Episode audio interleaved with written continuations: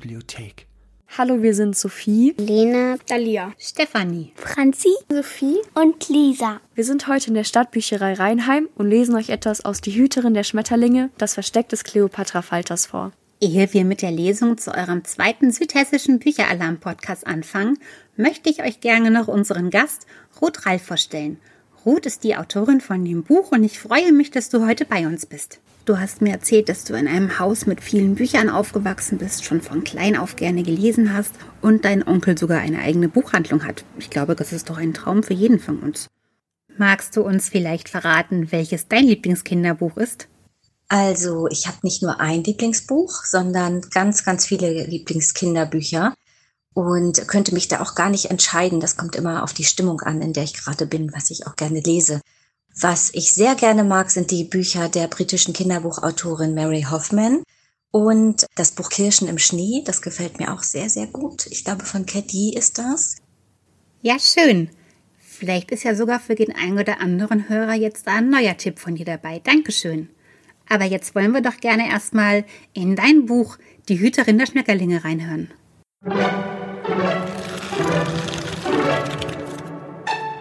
Die Nachmittagssonne leuchtet bis in den letzten Winkel des Zimmers. Feine Streifen aus Licht durchschnitten den Raum.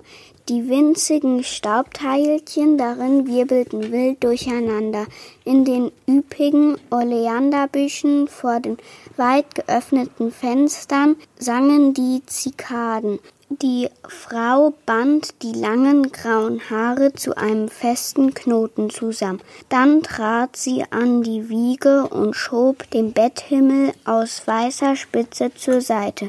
Das Baby schlief, also setzte sie sich wieder in den Schaukelstuhl und wartete. Sie musste für einen Moment eingenickt sein, aber nicht lange. Was hatte sie geweckt? Die Frau gähnte, griff zu ihrer Flasche und wollte sich gerade einschenken. Da hielt sie inne. Sie waren nicht mehr alleine. Der Betthimmel war übersät mit bunten Tupfen. Erdbeerbaumfalter, Admiral, Kohlweißlinge Zitronenfalter, sogar einige Eulenfalter. Es waren so viele Schmetterlinge, dass sie unmöglich alle bestimmen konnte. Langsam, sehr langsam stellte sie die Flasche ab und stand auf und machte einen Schritt auf die Wiege zu. Das Baby strampelte glucksend in seinem Bett und strahlte vor Glück. Das Kind war über und über mit Schmetterlingen bedeckt. Auf Zehenspitzen schlich ich durch die Vorratskammer und überflog die Etiketten der unzähligen Glasfläschchen. Flieder, Flamingoblume, Pfingstrose. Bei F? Wo war bloß die verflixte Feuerlilie? Es grenzte an ein Wunder, dass Maman und Evelyn überhaupt etwas fanden. Eine Handvoll der frisch duftenden Lavendelblüten steckte schon in meiner Tasche.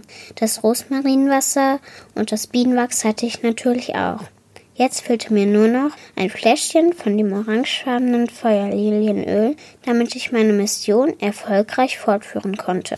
Mein Blick schweifte über die Regale, sie reichten bis zur Decke und praktisch jeder Zentimeter Regalfläche war von einem Flakon oder von einem Glastiegel besetzt.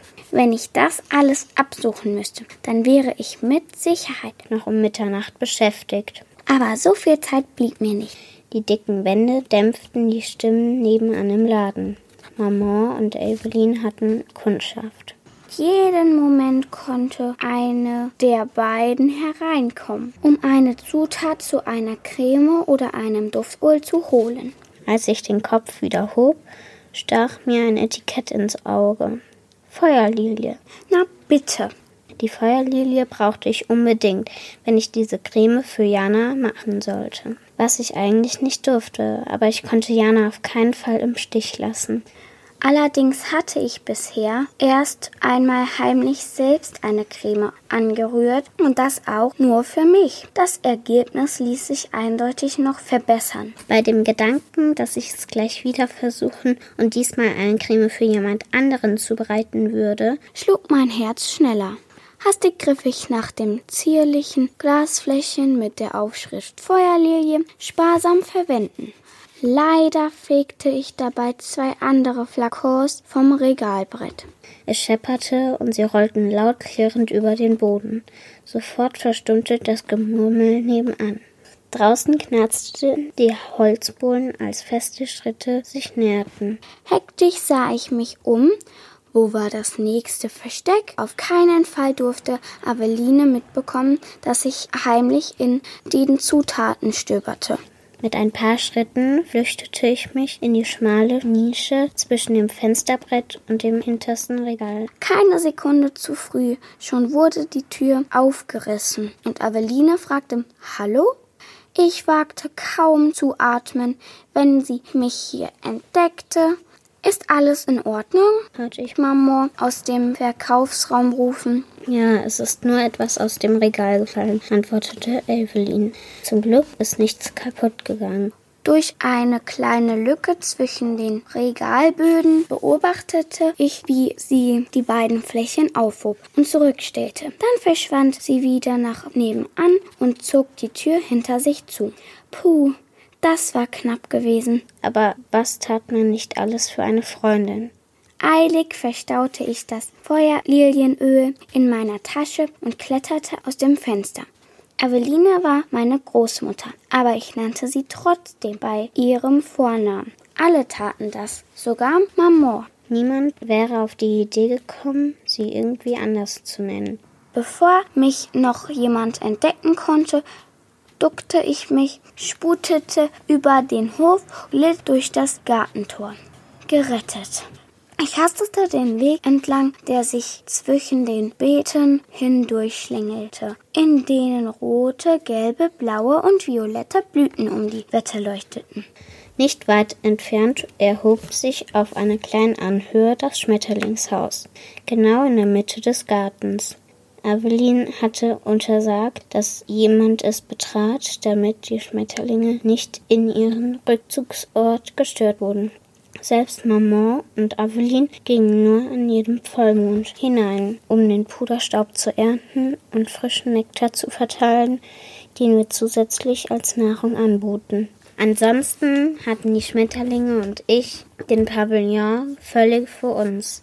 Deshalb war er auch das beste Versteck, weit und breit. Drinnen war es angenehm schattig.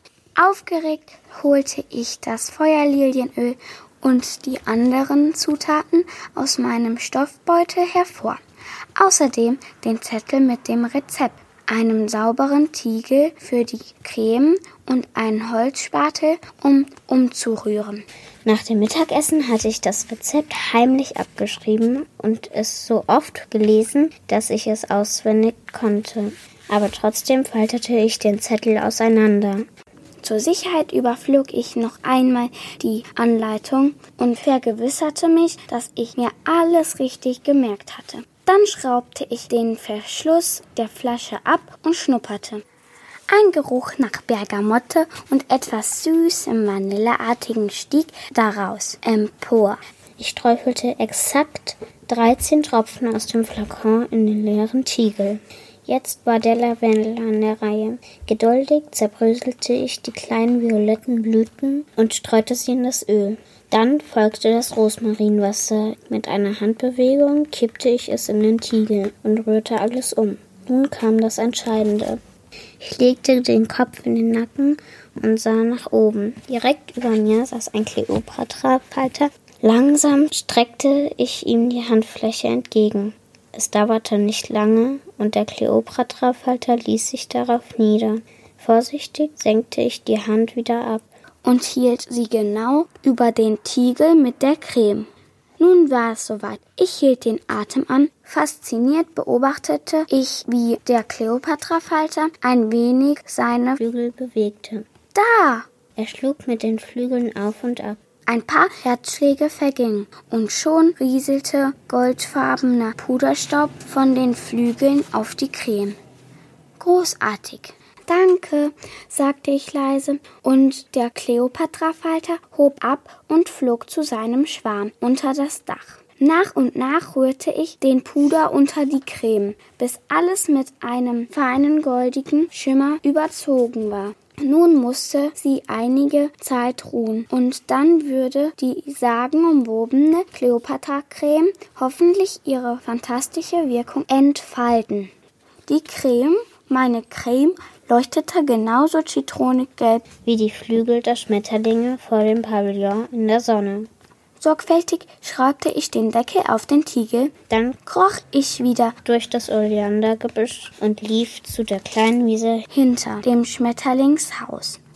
Dort steckte ich mich lang aus und zog mein Buch aus der Stofftasche. Es war ein altes Notizbuch mit schwarzem Ledereinband. Die Seiten waren fleckig und teilweise eingerissen. Trotzdem hütete ich es wie einen Schatz, denn mein Papa hatte es auf seine Expeditionen mitgenommen und von vorn bis hinten mit seiner krackeligen Schrift gefüllt. Normalerweise fesselten mich Papas Aufzeichnungen so, dass ich alles um mich herum vergaß. Jetzt allerdings schweiften meine Gedanken immer wieder ab. Morgen früh hatte sich Besuch angemeldet. Meine Klasse wollte sich hier alles anschauen. Wie das wohl werden würde? Außer Lola und Jana hatte mich noch nie jemand aus der Schule besucht.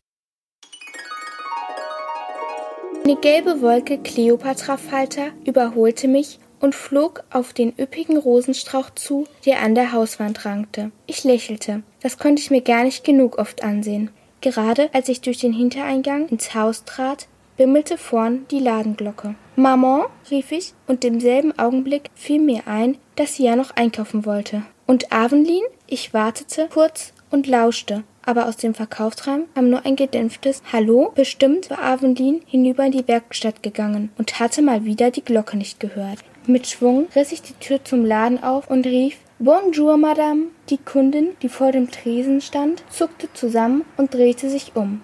Es war Madame Chris. Jeden Monat reiste sie extra aus Paris an und kaufte in Mamans Laden kistenweise Seifen und Öle, aber vor allem unsere berühmte Cleopatra-Creme ein. Ah, du bist es, Stella, begrüßte sie mich. Ist deine Mutter da oder Avenlin? Maman ist zum Einkaufen gefahren, und wo Avenlin ist, weiß ich auch nicht. Was ja auch stimmte. Schließlich vermutete ich nur, dass sie nebenan in der Werkstatt war. Madame Chris seufzte. Dabei hatte ich mich letzte Woche angekündigt. Sie holte ihr Smartphone aus der Tasche und rief einer Liste auf. Kannst du mich bedienen? Natürlich.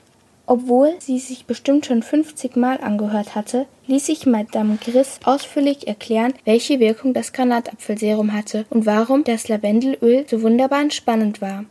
Ach, Liebes, bitte richte deiner Mutter aus, dass Aveline einfach die Beste ihres Fachs ist, rief Madame Chris. In ganz Paris schwärmen sie von ihren Seifen. Ach, was Seifen, duftende kleine Wunderwerke.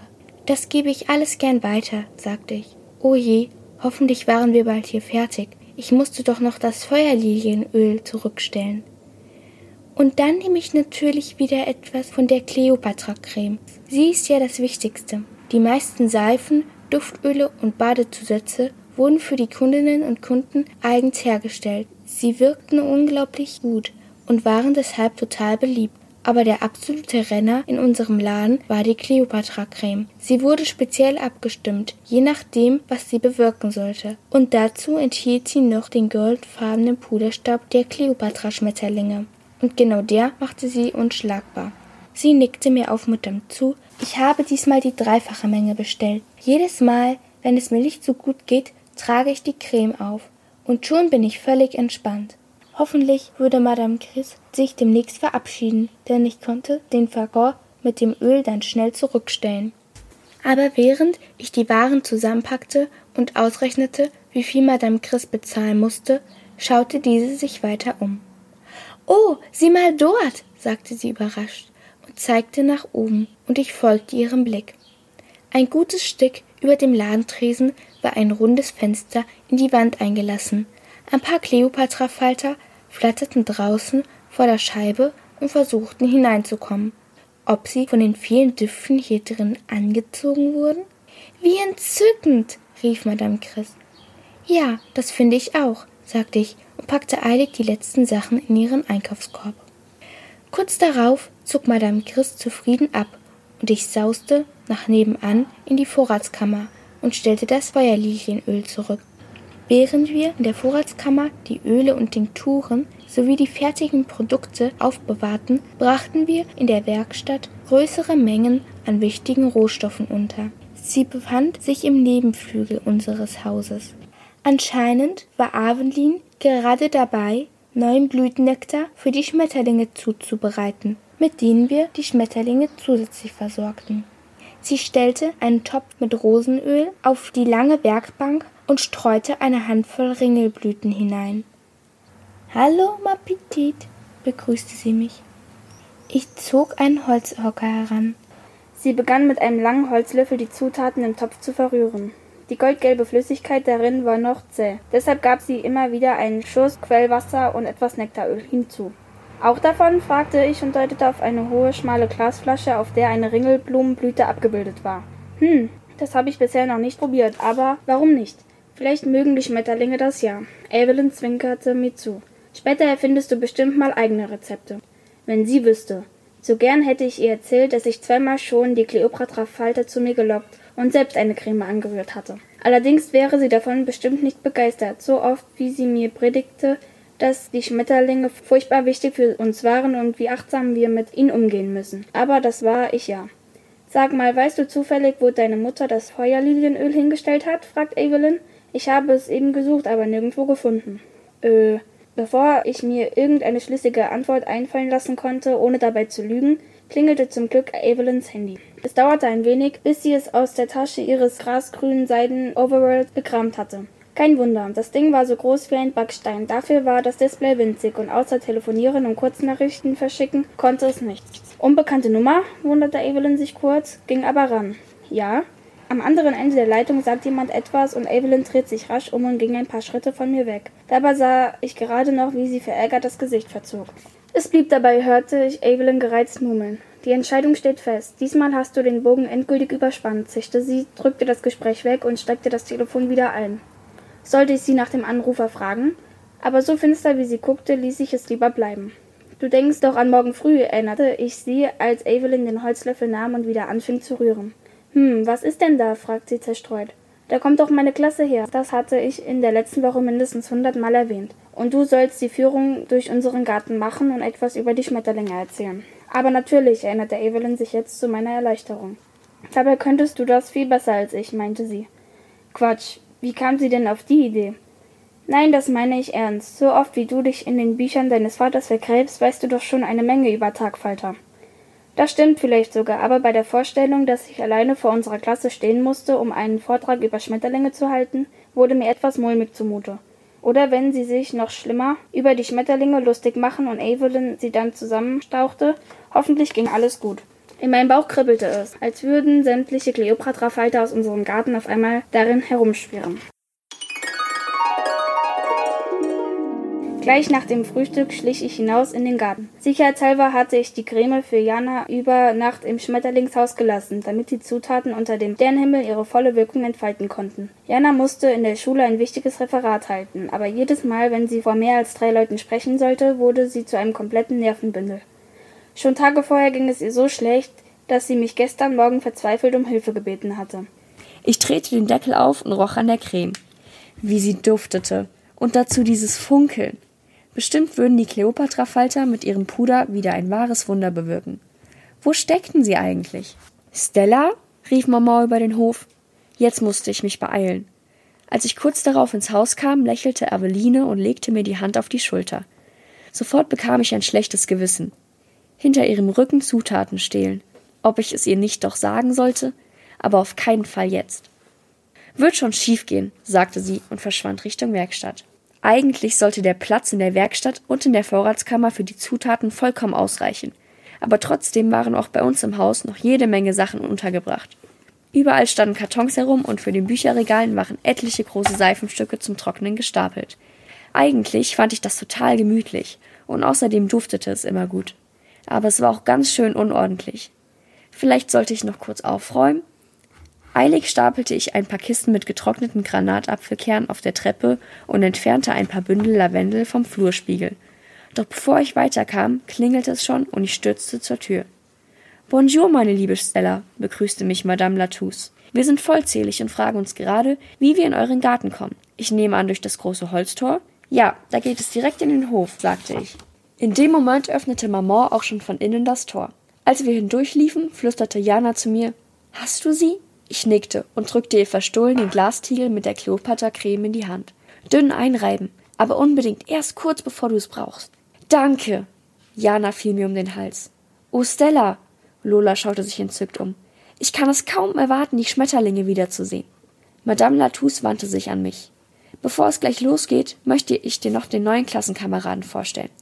Die anderen haben ihn ja vorhin schon kennengelernt. Viktor, kommst du mal bitte? Ach ja, der Neue. Den hatte ich bei der ganzen Aufregung völlig vergessen. Jana und Mea machten Platz, als sich ein schmaler, hochgewachsener Junge aus dem Schatten unserer Platane löste und sich neben Madame Latouche stellte. Er hatte dichtes dunkles Haar, sein Gesicht war ziemlich blass und er war komplett schwarz angezogen. Schwarze Jeans, schwarze Sneakers, schwarzes T-Shirt. Er sah aus, als wäre er direkt einer Gruft entstiegen. Wo hatte er die letzten 200 Jahre verbracht? Madame Latouche lächelte mir zu. Victor wohnt gar nicht so weit weg von hier. Oh, wirklich? Den hatte ich garantiert noch nie gesehen. Kennst du Kitu? wollte Madame Latouche von mir wissen. Dort ist Victor zu Hause. Außer mir und nun auch Victor kam niemand von weiter her zu unserer Schule. Alle anderen wohnten in der Nachbarschaft. Ich streckte ihm die Hand hin und sagte Hallo und willkommen. Hey, sagte er mit etwas heiserer Stimme und schüttelte mir die Hand. Dabei sah er mich unverwandt an. Warum guckte er denn so? Da klatschte Aveline in die Hände. Und nun gehen wir in den Garten zu unserer Hauptattraktion. Auf dem Weg nach draußen trat Viktor neben mich. Was für Schmetterlinge habt ihr denn hier? Ah, wenigstens einer, der sich dafür interessierte. Die anderen guckten auf ihre Smartphones, machten Selfies und unterhielten sich ein paar Meter entfernt unter den Bäumen. Die allermeisten sind Kleopatra-Falter, antwortete ich. Dazu kommen aber auch alle möglichen anderen Arten. Und welche? Oh, er wollte es ganz genau wissen. Erdbeerbaumfalter, Admiral, Tagpfauen, Auge, Kohlweißling zählte ich auf. Hm, aber die kommen ja alle ziemlich häufig vor, sagte Viktor. So ein Besserwisser. Wir haben auch seltene Arten, hielt ich dagegen. Schon mal was von dem Mikropsyche Ariana gehört? Der kleinste Tagfalter der Welt? Er schnaubte. Natürlich. Hm. Aber weißt du auch, wie groß seine Flügelspannweite ist? Ha, das war ihm garantiert neu. Doch Viktor zog nun die Augenbrauen hoch. Sieben Millimeter. Autsch. Der kannte sich ja echt aus. Was ist mit dem größten Nachtfalter? forderte er mich jetzt heraus. Kennst du den? Die Agrippina-Eule? Flügelspannweite 31 Zentimeter, schoss ich heraus. Weißt du auch, wie sie manchmal noch genannt wird? Weiße Hexe, gab Viktor zurück. Verflixt, er war echt gut. Und schon mal was von dem Monarchfalter gehört?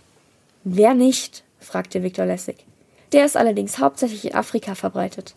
Wusstest du auch, dass er bis zu 3600 Kilometer zurücklegen kann? Viktor verschränkte die Arme.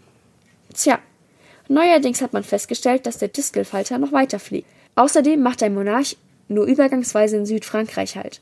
Aber es gab ihn trotzdem bei uns. Na gut, dann ein anderer. Wir haben auch den Komma-Dickkopffalter.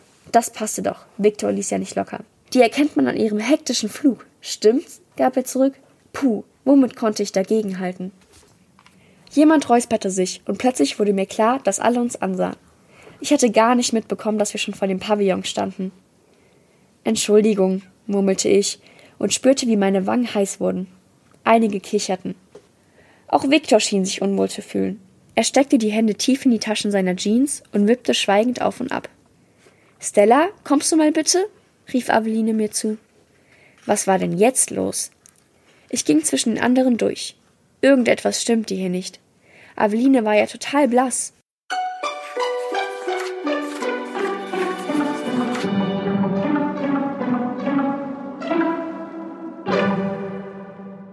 Wow, was für ein Anfang. Wie es wohl mit Stella, Maman, Aveline und den Schmetterlingen weitergehen wird. Aber verrat uns doch mal, wie bist du denn auf die Idee von diesem Buch gekommen? Ja, ich wusste dann eben, dass ich über Schmetterlinge schreiben möchte und habe dann recherchiert und dann stößt man natürlich ganz schnell auf Tagfalter und Nachtfalter. Und ähm, da hatte ich dann sofort äh, im Kopf diese beiden Gilden. Also manchmal macht das bei mir Klick und dann habe ich irgendwie so ein Bild vor Augen oder eine Vorstellung, worüber ich schreiben will. Und das war tatsächlich da auch so. Und dachte, was ist dann, wenn es die eine und die andere gibt, was passiert dann? Und ich habe einfach festgestellt nochmal, ich fand Schmetterlinge zwar schon immer sehr schön, aber ich habe nochmal jetzt so ganz viel über die gelernt und ähm, rausgefunden, wie vielfältig diese Geschöpfe sind. Und ja, das finde ich unglaublich spannend. Zum Beispiel wusste ich nicht, dass es Schmetterlingsarten gibt, die sich von der Tränenflüssigkeit, zum Beispiel von Krokodilen, ähm, ernähren. Die sitzen dann in den Augen und ja, trinken die Tränenflüssigkeit. Das habe ich auch noch nicht gewusst. Was ich dafür weiß, ist, dass das Buch genau heute mit dem Podcast auf dem Buchmarkt erscheinen wird. Wir durften das Buch nämlich vorab für euch einlesen und ab dem 12. Juli könnt ihr das Buch in allen Buchhandlungen und auch hoffentlich bald in euren Bibliotheken um die Ecke bekommen. Du Ruth, was ist eigentlich deine Lieblingsstelle in dem Buch? Es gibt sehr viele Stellen im Buch, die ich gern mag. Ganz besonders gefällt mir tatsächlich der Anfang, wo Stella die Zutaten sich zusammensucht. Und ich mag auch sehr, sehr gern den Showdown. Da verrate ich natürlich noch nichts. Aber das am Ende, das finde ich, ähm, das hat mir total Spaß gemacht zu schreiben. Das habe ich manchmal bei Büchern, dass ich schon weiß, worauf es hinausläuft. Aber das war so das erste Bild, was ich vor Augen hatte. Oh, das klingt wirklich interessant. Wie hat euch eigentlich das Buch gefallen? Also das Buch bleibt immer spannend.